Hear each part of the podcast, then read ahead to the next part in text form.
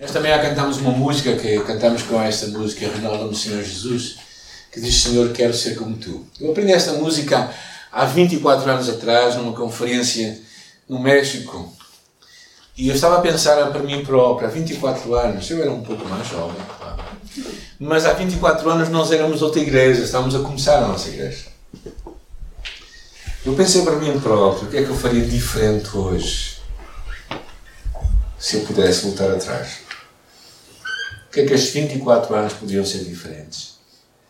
Eu pensei, se calhar, a coisa mais importante que eu poderia fazer era cuidar mais daquilo que ninguém vê, que é o meu coração. Porque nós vivemos numa cultura em que nós vivemos muito da aparência para os outros, até para as pessoas que nem gostamos, mostramos ser mais melhores que eles, não é? Mas e às vezes também uh, as pessoas uh, tratam muito da sua aparência, daquilo que é de fora. As igrejas também se prestam muito a isso. Às vezes a dar uma aparência de serem pessoas justas e corretas e está tudo bem, mas verdadeiramente não está tudo bem. E quando olhas para uma árvore lá fora, não é? para quem gosta de jardins, eu gosto de jardins, não gosto muito do trabalho de jardins, mas gosto de jardins. Uh, e quando olhas para um jardim e vês a beleza dele, não é? E vês as plantas e olhas para fora. E na verdade o segredo de uma planta não é só o que tu vês, é o que tu não vês. É as raízes dela. Minha esposa tem uma. Temos lá uma selva na minha casa, lá na parte de trás temos um, terraço e temos uma selva lá. E ela, basicamente, ela passa tempo a cuidar daquelas plantas. Ela passa tempo, às vezes, a mudar a terra, às vezes a encontrar os vasos maiores para que elas possam desenvolver. É porque ela percebe uma coisa, e todos nós percebemos uma coisa, que o segredo de uma planta ser bonita ou ser feia não é só o que tu vês por fora, o que está por baixo que ninguém vê. As raízes, que até são feias. E na nossa caminhada com Jesus também é assim. Há muita gente que acha que o mais importante, se eu tiver a falar depressa demais, aviso-me, está bem? há, há pessoas que às vezes pensam que, que o mais importante é nós parecermos bem. Mas não. Mais importante é nós sermos bem. E Jesus claramente falou isto. E o apóstolo Paulo, nós temos falado acerca dos propósitos da igreja. Falamos acerca de adorar a Deus. Adorar a Deus e adorar que significa ir de encontro à sua glória, levantar o nome de Jesus. Não é? Falamos da importância da comunhão, de percebermos o que é que nós temos de comum, de comum uns com os outros, aquilo, aquilo que nos une mais do que aquilo que nos separa. Ou seja, valorizarmos o que Deus faz na vida de cada um de nós e vermos estas ligações profundas que nós temos em Jesus Cristo. Na semana passada tivemos uma mensagem que foi o pastor Ismael que trouxe para nós, e de manhã ao Chuan, que falámos acerca da importância de nós alcançarmos o nosso próximo, amarmos o nosso próximo, levarmos Jesus ao nosso próximo.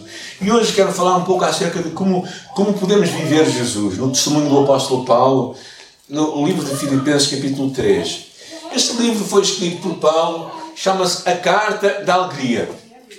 E Paulo escreveu, não no lugar mais alegre do mundo, mas Paulo escreveu na prisão. Ele estava na prisão, em Roma, porque não porque se tinha portado mal, mas porque tinha levado Cristo às outras pessoas. E foi levado para Roma e foi preso. E naquela carta de prisão, ele escreve esta carta, chamada a Carta da Alegria, Filipenses, livro de Filipenses.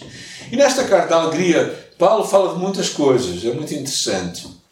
E, e, uma das coisas que nós percebemos é que ele dá uma, dá uma palavra de gratidão àquela igreja por terem enviado um homem chamado Epafrodito. Se tiver um filho, não o chame Epafrodito, por favor. Mas Epafrodito era uma pessoa muito amada por Paulo, porque tinha suprido as suas necessidades e claramente mostrado o amor daquela igreja para o apóstolo Paulo. Então ele tem uma palavra muito de gratidão, mas também abre o seu coração e fala do seu testemunho pessoal. No capítulo 3, nós vamos ler alguns versículos e depois temos aí alguns e depois eu vou continuar a leitura. Do versículo 7 diz assim Paulo: Mas o que para mim era lucro, passei a considerar perda por amor de Cristo. Sim, de facto, considero todas as coisas como perda, comparada com a superioridade do conhecimento de Cristo, meu Senhor, pelo qual perdi todas estas coisas. Eu as considero como esterco, para que possa ganhar Cristo e ser achado nele, não tendo por minha a justiça que procede da lei, mas a que procede da fé em Cristo Jesus. A saber, a justiça que vem de Deus pela fé. Para conhecer Cristo, o poder da sua ressurreição, a participação nos seus sofrimentos, identificando-me com Ele na sua morte, para ver se, algum for, se de algum modo consigo chegar à ressurreição dos mortos.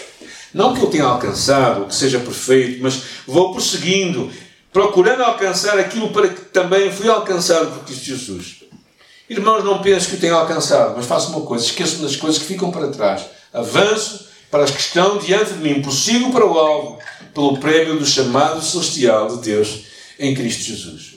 Eu quero falar convosco três coisas, três ideias chaves. A primeira delas, que eu acho que este, estes primeiros versículos falam acerca da importância de nós considerarmos Jesus. O que é que significa considerar Jesus? Significa prestar atenção a Jesus. Uh, Paulo falou um pouco acerca da sua vida antes de conhecer Jesus. E falava como ele era uma pessoa justa, uma pessoa reta, uma pessoa verdadeiramente religiosa. Uma pessoa que fazia tudo certinho. E ele, no versículo 7, ele dá uma mudança aqui, que ele diz: Mas o que para mim era lucro, eu considerei perda por causa de Jesus. Na verdade, o que Paulo faz é que descreve que os privilégios raciais de ele ser judeu, a sua escrupulosa observância da lei, na verdade, era um empecilho a uma espiritualidade autêntica. Parece um pouco estranho. Ele usa estas palavras lucro e depois perda. Eu falo que para mim era lucro, que era ganho, que era vantagem. Tornou-se uma perda, tornou-se uma desvantagem. Aqui é como que uma imagem que o apóstolo dá, eu acho que nos dá, que, que tudo aquilo que estava à sua volta não o salvava. Era só Cristo que o podia salvar. Eu comecei a pensar para mim próprio. Eu cresci na igreja. E talvez alguns de nós que crescemos na igreja, em vez disso seja vantajoso, pode se tornar impossível. Porque muitos de nós achamos que nós somos certinhos. Andamos sempre na linha. E na verdade não percebemos que precisamos de Jesus. Jesus é tudo o que tu e eu precisamos. E somente Jesus. Considerar Jesus, basicamente, é tê-lo não como mais uma opção, mas tê-lo como a única opção para nós. Cristo é o único que nos pode salvar. Não é a tua religião, não é a tua igreja, não é a tua fé. É Cristo somente. E muitas vezes pessoas religiosas que crescem na igreja, que educam os seus filhos na igreja e que têm aquilo como algo extremo, e eu acho muito bem que façam isso. Eu fiz isso com os meus três filhos e procuro fazer o mais que posso com os meus netos. Mas isso não é a salvação deles. Jesus é o único que os pode salvar. Assim, se tu pensas que vires à nossa igreja é que te vai trazer a salvação, enganas-te redondamente. É Cristo que te pode salvar.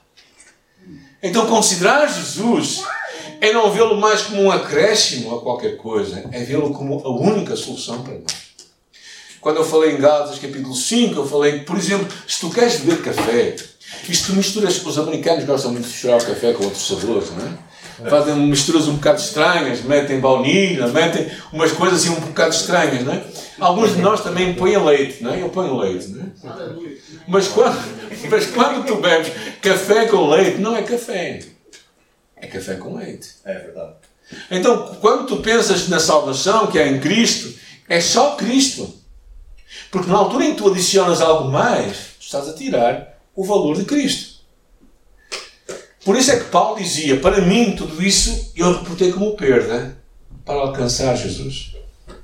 O que, o que basicamente, a imagem que há é muito interessante. É quando o sol aparece, é desvantajoso ficar ao lado de uma vela. Na verdade, ela até vai trazer sombra para a tua vida.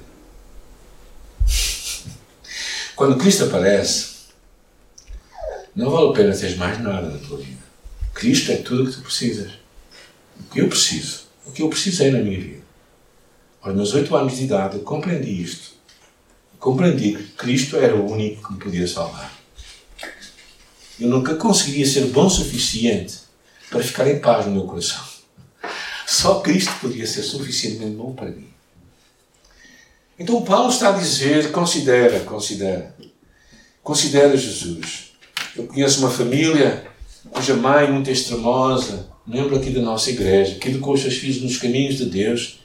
Os filhos são gente impecável, não têm nada a apontar-se. Mas dois deles não acham necessário seguir Jesus. Porquê? Porque verdadeiramente não chegaram ao ponto de perceber que Cristo é tudo o que eles precisam.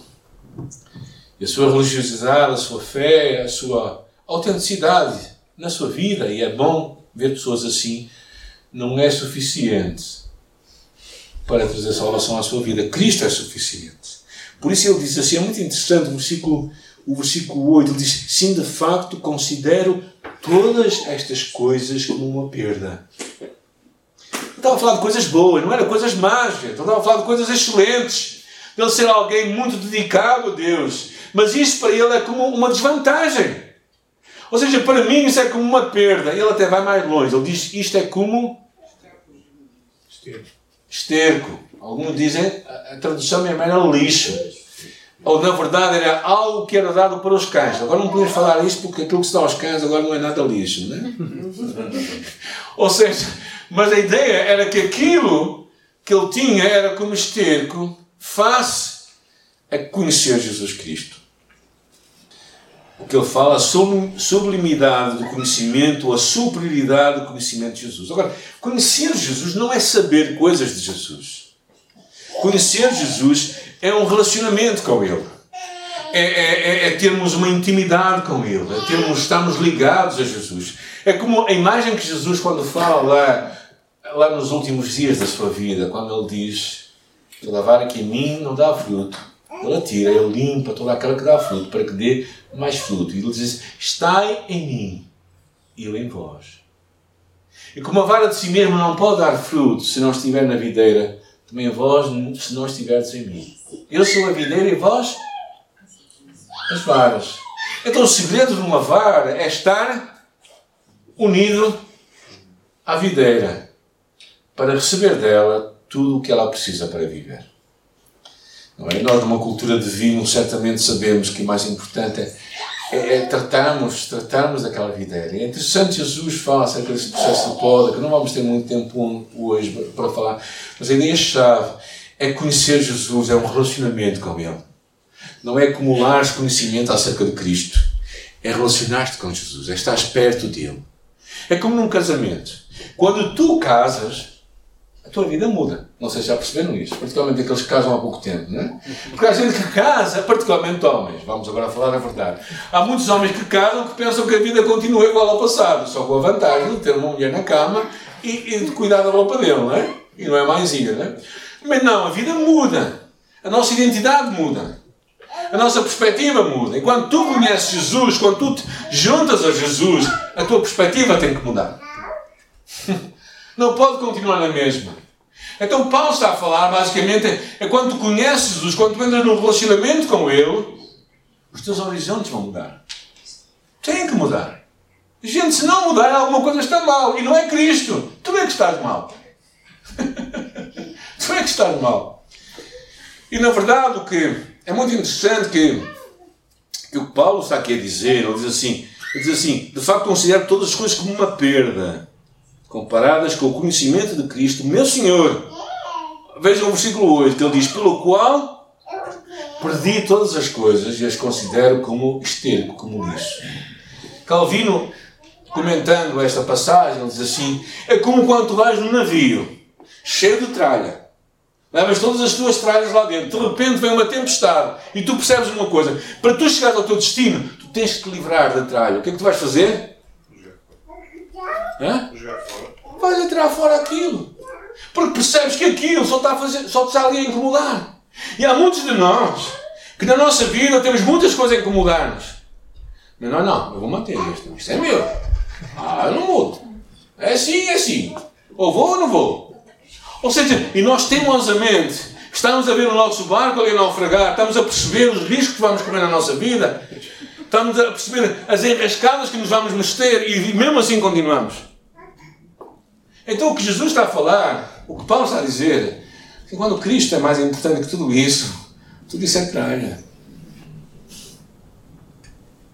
Dizemos nós em português, não é? Vão-se os anéis e ficam os dedos. E há muita gente que não. Prefere ficar sem os dedos e com os anéis. A história da mulher de Ló, cujo Deus queria salvá-la e leva para longe, longe de Sodoma. Mas o amor daquela mulher, por aquilo que deixava para trás, era maior do que o amor daquilo que Deus tinha para ela no futuro. Há muitos de nós que não chegamos a este ponto de perceber. Quando nós estamos unidos a Jesus, Ele vai nos ajudar a ver o que é mais importante para nós. E as outras coisas, às vezes, vão, vão, são coisas boas. Quem não gosta de uma porcelana uh, uh, limosa ou vista alegre, não é? Aquelas antigas? Quem não gosta de. Eu sei que os mais jovens não gostam, tá? não, vou, não estou a falar para eles, que esta gente já tem outras, outros gostos, tipo Ikea, coisas assim, aquelas, aquelas louças muito, muito bonitas, não é? Aqueles pratos assim meios assim, hexagonais, com a pessoa não sabe onde é que está a comida, não é? Que o prato é tão grande que a comida é tão pouco. mas, mas são coisas dos tempos, não é? O que eu quero dizer é que, é que há coisas que nós guardamos na vida, é? as nossas coleções de selos, é? o nosso colecionismo que nós temos na nossa vida. Mas chega um momento, gente, em que tu e eu temos que pensar o que é que nós queremos na vida. E vai haver um momento em que Cristo vai estar ali e nós percebemos que aquilo que nós temos no nosso, no nosso barco não está a ajudar. Nós temos que fazer a opção. Vou fundar com isto ou vou largar isto para trás? E Paulo tinha esta consciência. Então, esta primeira ideia é muito interessante de considerar Jesus. Jesus, o único Salvador. E ele fala uma coisa tão bonita no versículo, o versículo 9, princípio. Alguém pode ler? O que é que eu queria? Versículo 9 de Filipenses. Desculpa, outra vez, outra vez. E ser, e ser achado nele. Ok, só até aí, só até aí, já chega. E ser achado nele ser achado em Cristo. Ou outra expressão que ele usa que é estar em Cristo. Paulo usa 164 vezes esta imagem. Nós estamos em Cristo. O que é estar em Cristo? Eu tentei buscar uma imagem. O que eu encontrei foi isto. Nós estamos em Cristo. Ou seja, eu não imagino o que é hoje estar a viver na Ucrânia. Não quero imaginar. Eu posso imaginar hoje o que é estar, por exemplo, na Guiné-Bissau, onde eu já passei tempos, em Moçambique, lugares difíceis, de fome, de agitação. Mas uma verdade que Paulo aqui fala, ele queria ser achado nele.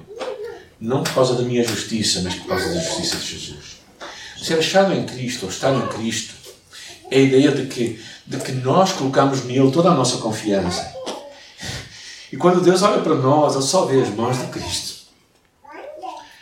É uma imagem incrível, porque não importa a pressão que tu vivas na tua vida, os problemas que tu estejas na tua vida, mas a tua, a tua vida está em Cristo. E Paulo repete isto muitas vezes, muitas vezes. E este é um segredo de vivermos, não é? Quando tu estiveres muito agitado na tua vida, diz assim: Eu estou em Cristo. Quando tu estiveres a passar aquela ansiedade que te vai apertando a alma, ou vai fazendo dores de cabeça, não é? com enxaquecas que parece que não passam, tu pensa assim: A minha vida está em Cristo. Hum? Porque estás em Cristo. Ele jamais te lançará fora, diz a palavra. Romanos capítulo 8. Depois Paulo começa, entra numa outra dimensão muito interessante, que é o versículo 10 e 11. Ele diz assim: Para conhecer a Cristo e o poder da sua ressurreição e a participação dos seus sofrimentos, identificando-me com ele na sua morte, para ver se de alguma forma consigo chegar à ressurreição dos mortos. Conhecer a Cristo não não como uma experiência simplesmente intelectual, mas como estarmos ao lado de Jesus, conhecermos o poder da ressurreição. No livro de Colossenses, Paulo diz que nós ressuscitamos com Cristo e a nossa vida está escondida em Deus. Então, esta é uma imagem incrível. Ou seja, tu e eu experimentamos em nossa vida porque nós somos novas criaturas em Cristo Jesus. As coisas velhas já passaram. Tudo se fez novo. Já imaginaste isso? Tudo se fez novo. Ou seja, aqui um, aqui um capítulo novo, esta nova ressurreição. Então Paulo queria conhecer o que é que este poder desta ressurreição traz para a minha vida, mas Paulo também estava disposto a outra coisa. Se calhar aí nós estamos com um bocadinho pé atrás. Que é? Que é? Que é? Participar dos seus sofrimentos. Está disposto a morrer por ele.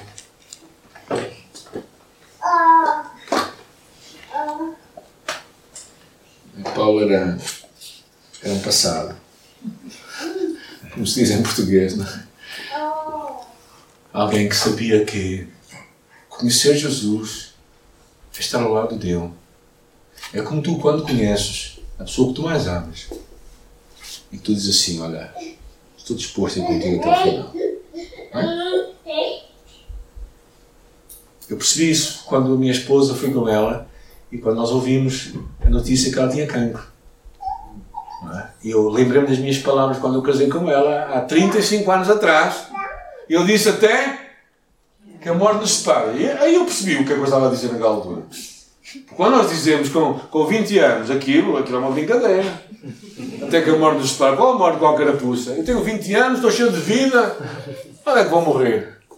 Mas quando tu passas com alguém assim naquele momento, começas a, a viver aquele momento com a pessoa, aí tu percebes o que estás a dizer. Então o que Paulo estava a dizer basicamente é: Senhor, eu estou contigo. Não somente quando lá no cimo da montanha, quando tudo está bem na festa, não é? Mas também lá embaixo. Quando tiver ali perseguição e lutas e dificuldades, eu vou estar contigo. Quero te conhecer, quero, quero experimentar a tua vida. Quero experimentar aquela, aquela ideia de que o testemunho não é só falar das coisas boas. O testemunho também é falar das coisas difíceis da vida. Como o salmista dizia, ainda que eu ande no vale da sombra da morte. Nós só começamos pelo primeiro versículo. O Senhor é meu pastor, nada me faltará. Ponto final. Acabou. Não, o, o capítulo continua. E nós ficamos ali pelos primeiros versículos porque dá-nos dá jeito, não é? Ficamos felizes. E muitas vezes, Paulo, Paulo era, muito, era muito interessante porque ele estava a passar um tempo difícil. Na verdade, pensa-se que depois disso ele morreu, ali naquela prisão. Mas Paulo queria. E Paulo tinha a última imagem que eu acho muito interessante, o último pensamento que eu queria partilhar convosco, que é esta ideia de correr. Ele diz: Não que eu tenha alcançado, ou que seja perfeito, mas vou prosseguindo para alcançar aquilo para que também eu fui alcançado por Cristo Jesus. Irmãos, não penso que eu mesmo tenha alcançado, mas faço o seguinte: esqueço-me do que fica para trás, avanço para o que está adiante. Prossigo para o alvo, para o prémio do chamado celestial de Deus em Cristo Jesus. Por isso, todos que somos aperfeiçoados, tenhamos esse mesmo pensar. Disse a Paulo. É muito interessante, ele tem aqui uma ideia, três pensamentos, porque a corrida que Paulo estava aqui a falar não é aquela corrida dos 400 metros, não é? mas é aquela maratona. Alguém já correu maratona aqui? Ou meia maratona. Eu já tentei. Ah, temos aqui uma atleta. Eu já tentei uma meia maratona. E a maratona é uma coisa curiosa, porque se tu estás com muito gás, tu ficas sem ele rápido. ou seja, tu tens que medir a tua força, a tua energia, e, e sabes quais são os tempos normalmente em que aquilo te vai, tu vais sofrer. E Paulo via a vida cristã como uma maratona. Há muita gente que está à procura de uma igreja não para maratonas, mas para 400 metros. Um problema na vida que aquilo solucionado e depois acabou. Certo? Mas Paulo não tinha essa visão. Paulo tinha uma visão numa maratona, porque a vida é uma maratona, gente. A vida é uma maratona. E Paulo tinha esta visão. E então Paulo concentra-se e dá três ideias muito interessantes que eu acho que são para nós também. A primeira delas é correr com entusiasmo e persistência é sermos resilientes. Não sermos soluções rápidas, gente. Não é comida feita no momento. Quantos de vocês conseguem esperar mais 15 minutos no restaurante e não ficam impacientes? Nós gostamos de chegar, sentar e comer. Mas as coisas boas da vida às vezes precisa de persistência. Paulo sabia isto. Paulo tinha esta ideia. Paulo esta, esta obsessiva consciência desta corrida. E, e safava-se daqueles obstáculos porque queria ultrapassar para ganhar aquele prémio. É interessante, conta-se a história de um homem quando, quando uh, no Polo Norte gelavam os lagos, ele costumava passá-los, é muito comum, e muitos daqueles lagos ficam completamente gelados. E ele passava lá e ia passando devagarinho, é? a ver se aquilo por acaso quebrava. E de repente, uma dessas vezes que ele estava a fazer aquilo, houve atrás dele um cavalo e uma carruagem a vir com muita força que entrou naquele lago de uma forma assim desenfreada. E é como o apóstolo Paulo. Paulo estava a correr assim. Estava, ele não estava aos bocadinhos, ele estava a correr aquela corrida. Ele estava entusiasmado naquela corrida. E Paulo sabia uma coisa, é muito interessante. Paulo revela aqui alguém que estava a crescer na fé. Paulo era aquele grande gigante da fé, mas ele não estava contente com o que ele estava. Ele queria crescer mais, ele queria ser mais como Jesus. Ele queria desenvolver a sua fé. Ele queria verdadeiramente eh, perceber que aquilo havia desconforto, mas ele ia conseguir. Os Jogos Olímpicos do Império Britânico, numa altura, conta-se a história de alguém que correu uma maratona em Auckland. E que, e porque estava a chover muito, aquele homem decidiu tirar as sapatilhas por causa da muita chuva que estava ao seu lado. É, e correu aquela maratona descalço, basicamente. E às vezes na vida, tu e eu vamos ter muitas coisas que vão ser pesos em nossa vida. Coisas que nos impedem de correr. É? Há muito. É, é interessante quem. Pronto, os peritos, os, os profissionais de atletismo e, de, e, de, e, por exemplo, até da natação falam da, da importância da roupa que usam. Porque a roupa tem que ser de, uma certa forma, pelo seu peso e também pela sua própria condição, para facilitar a corrida ou para facilitar a natação. E Paulo sabia uma coisa, que havia coisas da sua vida que ele tinha de verdadeiramente livrar-se disso. Porque a segunda coisa que ele fala é muito interessante. Ele diz para nós nos esquecermos do que fica para trás. Ou seja, esquecemos dos fracassos, dos sucessos, das alegrias, dos desapontamentos. Mas para nós progredirmos, como eu costumo dizer, nós temos que olhar para cima e para a frente. Para cima e para a frente, não vale a pena olhar para trás. Precisamos resolver o que está atrás. Não podemos esquecer o que está para trás. Se calhar às vezes nós temos que resolver isso para podermos prosseguir para a frente. Mas não podemos ficar a olhar para trás. Jesus dizia: aquele que olha para trás e põe a mão no arado não é apto para o reino dos céus. Algum de vocês já pegou num arado? Um arado é, pronto, é um objeto que, que vocês, quando pegam nele, vocês têm que ter uma linha para seguir, não é? E têm que prosseguir ali. Se vocês olham para trás, a linha que vocês vão fazer vai ser assim, aos zigzags. E na vida, tu tens que olhar para a frente. Tens que prosseguir a olhar para aquilo que Deus tem para ti. Não podes reter o teu olhar no passado. Nós portugueses, agora só uma ilustração para os brasileiros, para vocês perceberem onde é que vocês estão. Nós portugueses estamos sempre a olhar para trás. Quase sempre, não é? E normalmente não, não, não, é, não é muito vantajoso para nós, não é? Falamos daquilo que já aconteceu há 500 anos atrás, mas depois ficamos assim um bocadinho nostálgicos e parece que ficamos presos ali ao passado. Cristo quer que nós olhemos para a frente. E Paulo diz isto, né? Ele diz: esquece o que fica para trás. Mas resolve isso. Alguns de nós temos faltas de perdão a entregar a alguém. Alguns de nós temos amargura no nosso coração. Alguns de nós temos peso de memórias que nos atrapalham na vida. E precisamos resolver isso para prosseguirmos para a frente. E depois ele fala uma coisa muito interessante que é alcança a meta, não é? Ele diz, ele fala isso muito, prossigo para o alvo. Prossigo para o alvo. Esta é uma imagem do fundista. Alguém que estava a prosseguir para o final. E, e quando prossegue para o, final, procura ver quem vai estar lá.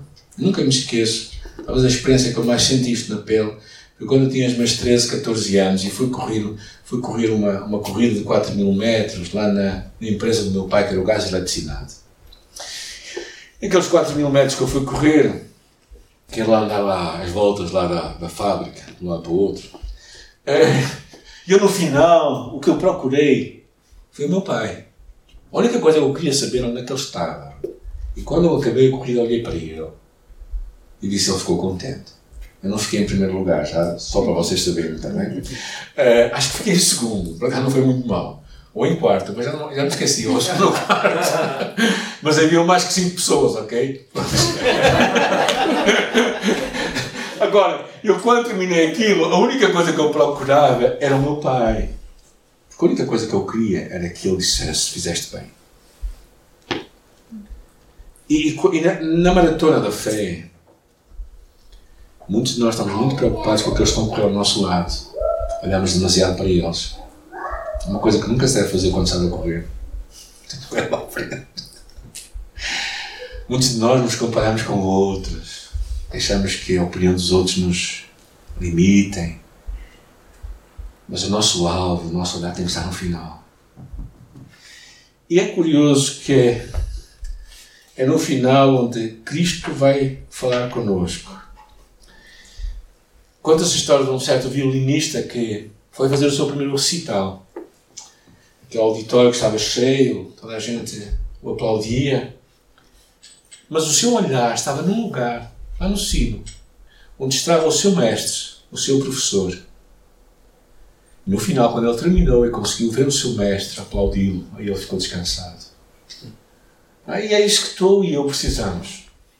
O teu mestre, não sou eu, não é ninguém, é Jesus. E a nossa preocupação nesta corrida, corrida da vida, corrida da fé, é agradar a Cristo. Eu queria terminar com três imagens que resumem esta mensagem. Talvez porque alguns de nós aprendemos com imagens, mais do que com palavras. A primeira delas é esta aqui. Considera Jesus. Jesus é a única coisa que faz sentido na nossa vida. Pascal dizia que no coração do homem há um, há um lugar que só Deus pode preencher. Jesus é o único que te pode salvar. É o único que pode ser verdadeiramente o teu Salvador. Não és tu. Tu não podes melhorar para ser salvo. Tu és pecador. Ponto final. E por ti mesmo tu não te podes salvar. Jesus é o único que te pode salvar. E nós precisamos de considerar Jesus não como uma opção, mas como a única opção para ser o nosso Salvador. E, e se nunca fizeste isto na tua vida, tu tens que fazê-lo. E sabes porque é que tens que fazê-lo? Porque a tua vida, a minha vida, está nas mãos de Deus. E nunca sabemos o cumprimento dela, certo? É? Ou seja, se tu hoje não pões as tuas contas em ordem com Deus, quem te garante que vais chegar amanhã? Tu te quero verdadeiramente desafiar para considerar Jesus, para entregares a tua vida a Jesus Cristo, para pedir para que Ele seja o teu Senhor e o teu Salvador. Abre o teu coração para Deus e diz: Senhor, entra na minha vida, ser meu Salvador. E isto é tão importante. Meu filho, há duas semanas e meia atrás, foi para Lisboa e, e ao ir para Lisboa com um colega de trabalho, aí ele pediu ao colega para levar o carro e o colega adormeceu. E ele estava a dormir, ele tinha tido um problema na vista, ido ao hospital, ele adormeceu. E o colega dele, com cruz controle no carro, deixou fechou os olhos e o carro foi sozinho e bateu no carro da frente. Eu louvo a Deus pela misericórdia de Deus, ele, ele não morreu. Ele tem todos os pés, tem as pernas todas pisadas, mas ele não morreu. Está vivo, tem 30 anos, podia ter morrido. Considerar Jesus enquanto temos tempo é urgente, é importante, é necessário. A segunda imagem desta palavra aqui, claramente nós percebemos, é conhecer Jesus, um relacionamento de intimidade com Ele, de proximidade, como uma videira na vara. Discipulado é estar ao lado de Jesus, 24 horas por dia, 7 dias por semana. É respirar Jesus. É verdadeiramente perceberes que a tua vida só tem sentido quando está unida a Jesus, porque tu és uma videira, tu és uma vara na videira que é Cristo. Então, se tu não compreenderes isto, a tua vida cristã está muito manca. Há muitos de nós que nos esforçamos muito para fazer coisas para Deus, mas não, isso não importa, gente. O que importa é estar ligado a Jesus. Liga-te a Jesus e deixa o resto com Ele. E a terceira imagem que eu trouxe é correres para Jesus ou correres com Jesus. Porquê é que eu trouxe esta imagem? Por várias razões. Primeiro, como eu falei, a vida é uma corrida, uma corrida de longa duração. E, e na corrida da fé, ela não acontece sozinha. O importante não é tu chegares ao fim, não é eu chegar ao fim. O importante é nós chegarmos ao fim. O serviço militar, onde eu fiz os comandos, nós tínhamos uma responsabilidade de sempre chegar ao fim com o nosso pelotão. Éramos 25 homens, os 25 homens tinham que chegar ao fim. No princípio não percebemos isso. Havia alguns espertos que eram, estavam preparados atleticamente e chegavam ao fim. Mas aqueles que faziam isso, na primeira vez, levaram uma grande esfrega. E perceberam uma coisa, que o importante não é chegar ao fim sozinho. O importante é chegarmos ao fim juntos. Então percebemos uma coisa, que naquela corrida que nós tínhamos, nós tínhamos um saco de areia que carregávamos aos nossos, às nossas costas com 10 quilos, que era pesado frequentemente. E além disso tínhamos a nossa arma, que era uma G3, que pesava uns 5 quilos. Então era, era um bocado pesado. E às vezes na, na caminhada alguns de nós íamos ficando pelo caminho e então os outros pegavam neles, os outros carregavam a mochila, os outros carregavam arma, os outros estavam a empurrá-lo até ao final. Porque o importante não era que eles chegassem ao fim, o importante era que todos nós chegássemos ao fim. E a fé cristã é assim. A fé cristã não é tua, não é minha, a fé cristã é nossa. A fé cristã não é importante, não é nós vermos isto como uma corrida, uma, uma corrida que nós vamos ganhar sozinhos, não. O importante é nós, como equipa, chegarmos até ao final. Isso é verdade. E por isso, nesta caminhada, não é? Eu acho que esta é uma imagem que fica na minha memória. É que tu e eu temos que ser persistentes e resilientes. E sabes, não há soluções fáceis. Muitos de nós queremos soluções rápidas e fáceis. Mas a vida não é fácil nem é rápida. A vida às vezes é dura. E se calhar nós passamos tempos assim. Ou notícias connosco, notícias com outros. A vida não é fácil, gente. Não é uma corrida de 100 metros nem 200. É uma maratona. Mas sabes, tu e eu estamos em Cristo. Diz a palavra que Ele nunca nos lançará fora. E há uma palavra lá no livro de, de Romanos que diz: Quem nos poderá separar do amor de Deus? Como é que ele termina? Nada, nem ninguém nos pode separar do amor de Cristo que está. O amor de Deus está em Cristo Jesus, nosso Senhor. Então fica seguro nesta fé. Aproxima-te de Jesus. Considera Jesus. Se próximo a Ele. Caminha com coragem, com entusiasmo, com persistência, olhando para Jesus. Olhando para cima, olhando para a frente e seguindo, porque Ele estava à nossa espera. E lá, no final, esquece. Aqueles aplausos que tu ouviste lá atrás já passaram. O aplauso que importa é aquele que vem à frente. E esse eu quero ouvi-lo. Esse eu quero ouvir. Isto é ser discípulo de Jesus, gente. Basicamente é isto que nós estamos a falar hoje. Eu espero que nós abracemos isto, porque Cristo é tudo o que importa. Eu sei também que Ele tem propósitos para a tua vida, para a minha vida. E mesmo nos momentos difíceis que nós passamos, Ele não se ausenta de nós, Ele vai estar connosco. Quero-vos testemunhar isto, que nas alturas que eu tenho passado, algumas, poucas, mas as poucas alturas que eu tenho passado na minha vida, difíceis de passar, uma das coisas que eu nunca me posso queixar é que eu não tive a presença de Deus na minha, na minha vida. Ele sempre esteve presente. E ouvir a sua voz dizendo assim: Agora tu vais viver aquilo que tu acreditas, tu és meu filho amado, tu és o escolhido de Deus. Isso me faz acreditar que, meu Deus, é um Deus que vai muito além das minhas circunstâncias, mas é um Deus que me faz correr esta corrida, às vezes penosamente, outras vezes com mais alegria mas olhando para Ele, eu sei que vou chegar lá. Eu sei que tu vais chegar lá. Eu sei que nós vamos chegar lá. Se o quisermos. Quero orar por ti nesta, neste dia também. Depois vamos terminar com uma música, mesmo, uma oração para nós. Não é? Podem vir à frente. Senhor, nesta tarde, muito obrigado pela tua palavra. Este coração aberto de Paulo, Senhor. Coração tão terno, tão amoroso, tão sensível, tão autêntico este herói da fé que se diz: Eu não alcancei tudo, mas eu estou na caminhada, eu estou, estou empenhado, eu vou para a frente. E Senhor, obrigada por ele, obrigada por ele ter aberto o seu coração de uma forma tão autêntica nesta tarde. Nós te louvamos por isso e oramos por cada um de nós que está aqui. Oramos por aqueles que estão a ouvir esta mensagem de outras formas.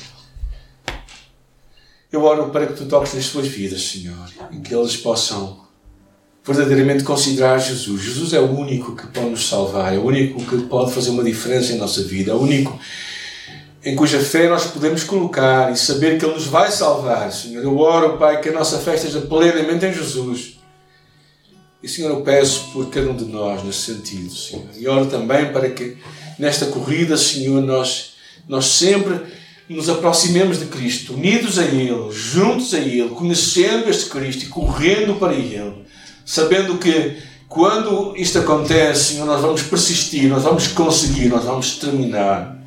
Senhor, eu oro, Pai, para aqueles que estão a lutar nesta hora, se calhar com, com muitos fardos na sua vida, com pesos grandes no seu barco. Eu oro que eles consigam entregá-los a Cristo, consigam entregar e consigam prosseguir nesta caminhada da fé. Nesta jornada que é caminhar contigo, Senhor. Obrigado. Obrigado por aqueles também que nos visitam nesta tarde, que tu os possas abençoar, trazer uma palavra à sua vida, ao seu coração, os animar, os encorajar, guardar a sua alma, Senhor ajudá-los a buscar-te com todo o seu coração e abre portas também para as suas vidas, Pai. Aqueles que estão a lutar com dificuldades e com, com buscando soluções, eu oro que tu possas ser a sua solução e que eles possam encontrar o teu, o, o teu escape, Senhor, a tua, a tua direção para as suas vidas. A minha oração esta tarde, em nome de Jesus. Nós oramos? Amém. Amém.